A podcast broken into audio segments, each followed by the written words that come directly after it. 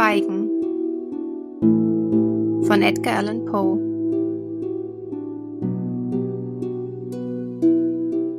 Höre mir zu, sagte der Dämon und legte seine Hand auf mein Haupt. Die Gegend, von der ich spreche, ist eine traurige Gegend in Libyen, an den Ufern des Flusses Zähe, und es ist weder Ruhe dort noch Schweigen. Die Wasser des Flusses haben eine safrangelbe und kranke Farbe, und sie strömen nicht vorwärts dem Meere zu, sondern pulsen immer und ewig an gleicher Stelle unter dem roten Auge der Sonne in krampfhaftem, gärendem Toben. An beiden Ufern des schlammigen Flussbetts dehnt sich eine meilenweite bleiche Wüste riesenhafter Wasserlilien. Sie seufzen einander zu durch die Einöde und strecken ihre langen und gespenstischen Hälse gen Himmel und wiegen ihre ewigen Kelche. Und aus ihrer unendlichen Schar erhebt sich ein Murmeln wie das Rauschen unterirdischer Wasser. Und sie seufzen einander zu. Aber ihr Reich hat eine Grenze, und diese Grenze ist der dunkle, hohe, entsetzliche Wald. Hier ist das niedrige Unterholz in immerwährender Bewegung. Doch durch den ganzen Himmelsraum rührt sich kein Wind. Und die hohen, uralten Bäume schwingen ewig hin und her mit krachendem gewaltigen Ton. Und von ihren hohen Gipfeln fällt Tropfen und Tropfen ewiger Tau. Und an ihren Wurzeln winden sich in wirrem Schlafe seltsame giftige Blumen. Zu Häupten jagen die großen grauen Wolken rauschend und lärmend ewig nach Westen, bis sie über die feurigen Mauern des Horizontes herabstürzen wie ein Wasserfall. Aber im ganzen Himmelsraum rührt sich kein Wind, und an den Ufern des Flusses Zähe ist weder Ruhe noch Schweigen. Es war Nacht und der Regen fiel. Er fiel als Regen, doch drunten auf der Erde war es Blut. Und ich stand im Morast, inmitten der hohen Lilien, und der Regen fiel auf mein Haupt, und die Lilien seufzten durch die Einöde einander zu. Und plötzlich erhob sich der Mond durch den dünnen, gespenstischen Nebel, und er war scharlachrot, und meine Augen fielen auf einen hohen grauen Felsen, der am Ufer des Flusses stand und vom Mond beleuchtet war. Und der Felsen war grau und gespenstisch und hoch. Auf seiner glatten Vorderfläche waren Schriftzeichen in den Stein gehauen, und ich schritt durch den Sumpf der Wasserlilien bis dicht an das Ufer, um die Schriftzeichen auf dem Steine zu lesen. Aber ich konnte sie nicht entziffern. Und ich ging zurück in den Sumpf. Da erstrahlte der Mond in vollerem Rot, und ich wandte mich und blickte wieder auf den Felsen und auf die Schrift. Und die Schrift war Einsamkeit. Und ich blickte auf und sah einen Mann auf dem Gipfel des Felsens stehen, und ich verbarg mich inmitten der Wasserlilien, um das Tun des Mannes zu beobachten.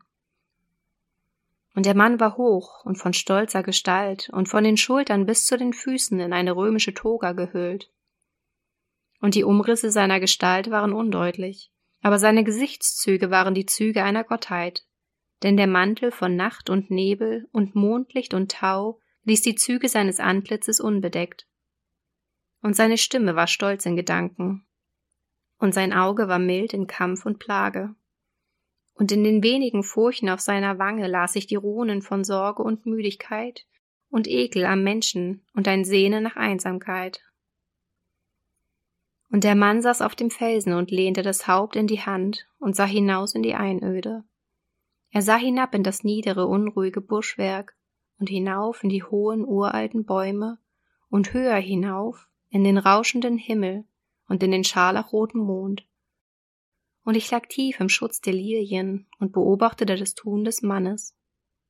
Und der Mann erbebte in der Einsamkeit. Aber die Nacht schwand, und er saß auf dem Felsen. Und der Mann wandte seine Aufmerksamkeit vom Himmel ab, und er blickte hinaus auf den trüben Fluss Zähe und auf die gelben, gespenstischen Wasser und auf die bleichen Legionen der Wasserlilien. Und der Mann lauschte den Seufzern der Wasserlilien und dem Murmeln, das aus ihrer Mitte heraufdrang und ich lag dicht in Deckung und beobachtete das Tun des Mannes. Und der Mann erbebte in der Einsamkeit, aber die Nacht schwand, und er saß auf dem Felsen. Dann ging ich hinein in die Sumpfwildnis und wartete weit durch das Dickicht der Lilien und rief nach den Flusspferden, die in den morastigen Gründen des Sumpfes wohnen. Und die Flusspferde hörten meinen Ruf und kamen an den Fuß des Felsens und brüllten laut und furchtbar unter dem Mond. Und ich lag dicht in Deckung und beobachtete das Tun des Mannes. Und der Mann erbebte in der Einsamkeit, aber die Nacht schwand, und er saß auf dem Felsen. Dann verfluchte ich die Elemente mit dem Fluch des Tumults, und ein entsetzlicher Orkan sammelte sich in den Himmeln, die vorher still und ohne Wind gewesen waren. Und die Himmel wurden bleifarben im heftigen Orkan, und der Regen peitschte herab auf das Haupt des Mannes. Und die Fluten des Flusses rauschten herab, und der Fluss quälte sich durch Schaum und Gischt, und die Wasserlilien kreischten in ihren feuchten Betten, und der Wald krümmte sich im Wind, und der Donner rollte, und der Blitz fiel, und der Felsen erbebte in seinen Grundfesten, und ich lag dicht in Deckung und beobachtete das Tun des Mannes. Und der Mann erbebte in der Einsamkeit, aber die Nacht schwand, und er saß auf dem Felsen. Dann wurde ich zornig und verfluchte mit dem Fluch des Schweigens den Fluss und die Lilien, und den Wald und den Wind, und den Himmel und den Donner, und die Seufzer der Wasserlilien. Und der Fluch erfüllte sich, und es wurde still. Und der Mond hörte auf, seinen Pfad gen Himmel zu tasten, und der Donner starb hin, und der Blitz flammte nicht mehr, und die Wolken hingen regungslos, und die Wasser sanken auf den Grund und ruhten, und die Bäume hörten auf zu schwingen, und die Wasserlinien seufzten nicht mehr, und kein Murmeln stieg empor aus ihrer Schar, noch der Schatten eines Tons aus der weiten unendlichen Wüste. Und ich blickte auf die Schrift auf dem Felsen, und sie war verändert. Und die Schrift war Schweigen. Und meine Augen fielen auf das Antlitz des Mannes, und sein Antlitz war bleich in Entsetzen, und hastig erhob er den Kopf aus der Hand und stand auf dem Felsen und lauschte. Aber da war keine Stimme in der weiten, unendlichen Wüste. Und die Schrift auf dem Felsen war Schweigen. Und der Mann schauderte und wandte das Antlitz ab und entfloh ins Weite. Wohl stehen in den Büchern der Magier schöne Geschichten, in den eisengebundenen, schwermütigen Büchern der Magier. In diesen, sage ich, stehen strahlende Geschichten von Himmel und Erde und machtvollem Meer und von Geistern, die Meer und Erde und hohe Himmel regieren. Auch in dem, was die Sibyllen erzählten, war Weisheit, und heilige Dinge standen in den vergilbten Blättern, die rund um Dodona zitterten. Doch beim Leben Allahs, die Geschichte, die der Dämon erzählte, der da an meiner Seite im Schatten des Grabes saß, halte ich für die wundersamste von allen. Und als der Dämon die Erzählung endete, fiel er zurück in die Höhlung des Grabes und lachte.